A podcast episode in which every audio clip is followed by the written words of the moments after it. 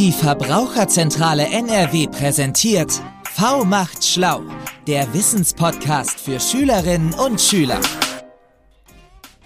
Hallo zusammen, schön, dass ihr wieder mit dabei seid. Sag mal, hattest du es auch schon mal, dass deine Handyrechnung nicht gepasst hat? Oder wolltest du vielleicht immer schon mal wissen, was eigentlich eine Haftpflichtversicherung ist? Vielleicht hattest du auch schon mal Probleme beim Umtausch von deinen neu gekauften Klamotten. Für solche Sachen ist die Verbraucherzentrale NRW da. In unseren Beratungsstellen helfen wir dir da ganz unkompliziert weiter. Ich heiße Marie und in unserem letzten Teil unserer Podcast-Reihe Meine erste eigene Wohnung sind wir wieder bei Juri. Mittlerweile hat er sich echt gut in seiner neuen Wohnung eingelebt. Nächste Woche geht schon die Uni los. Vorher will er sich noch bei Selma und Lukas für die Hilfe beim Umzug bedanken. Deshalb hat er die beiden heute zum Essen eingeladen. Sie wollen was zusammen kochen.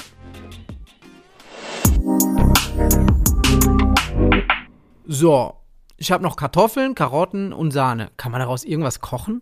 Ja, bestimmt. Vielleicht irgendein Auflauf? Ja, Auflauf geht immer. Sind die Sachen denn noch gut? Hey, ja klar, warum nicht? Bei mir werden die Sachen immer irgendwie relativ schnell schimmlig. Ich muss dauernd was wegwerfen und weiß echt nicht, woran das liegt. Vielleicht musst du die Sachen anders lagern. Bei uns am Kühlschrank hängt ein Flyer mit einem Lagerungs-ABC. Da steht drauf, wie welche Lebensmittel gelagert werden müssen, damit sie nicht so schnell schlecht werden. Früher zum Beispiel habe ich die Gurken immer in den Kühlschrank gepackt, aber eigentlich ist es da viel zu kalt. Was? Ja, Gurken kommen bei mir immer in den Kühlschrank. Aber die halten sich doch trotzdem recht gut. Also meistens kann man Sachen ja sowieso noch essen, auch wenn sie schon abgelaufen sind. Das Mindesthaltbarkeitsdatum gibt ja nur an, bis wann die Sachen mindestens haltbar sind. Und wenn sie danach noch gut aussehen, riechen und schmecken, kann man ja zum Beispiel auch einen Joghurt oder so noch essen. Ja, eh klar. Nur bei Fleisch und Fisch muss man halt aufpassen. Auf der Verpackung ist ja kein Mindesthaltbarkeitsdatum angegeben, sondern ein Verbrauchsdatum. Das gibt an, bis wann du das Produkt mindestens verbraucht haben musst. Und danach sollte man das echt nicht mehr essen. Das kann fies ins Auge gehen. Ich habe am Anfang voll oft viel zu viel gekocht und hatte dauernd Nudeln übrig. In meiner WG gab es aber zum Glück jemanden, der immer alle Reste aufgegessen hat. Oh ja, das Problem kenne ich. Das ist mir auch voll oft passiert. Mein Bruder hat mir deshalb ein Kochbuch geschenkt, in dem richtig viele Rezepte drinstehen, was man aus Resten von Lebensmitteln noch so alles machen kann. Das war echt praktisch. Ah, okay. Ja, ich mache mir mittlerweile einen Wochenplan und überlege halt, wie oft ich zu Hause esse und was ich wann koche. Seitdem habe ich zum Glück eigentlich selten was übrig, also eigentlich fast gar nichts. Und zur Not kann man ja auch immer noch zum Foodsharing gehen. Was denn Foodsharing?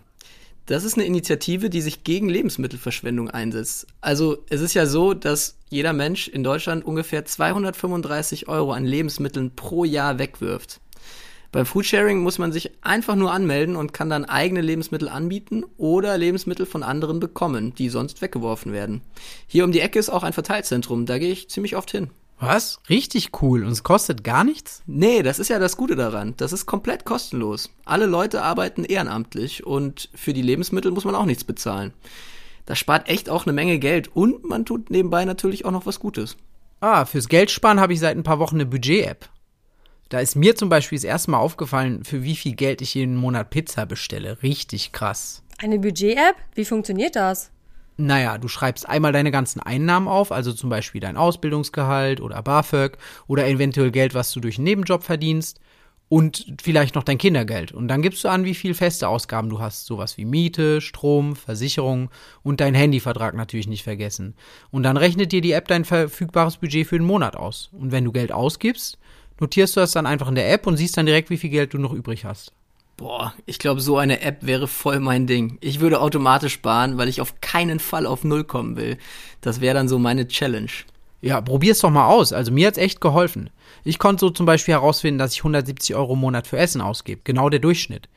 Und ich weiß jetzt auch, dass ich genug Geld habe, um mich beim Fitnessstudio anzumelden. Richtig gut.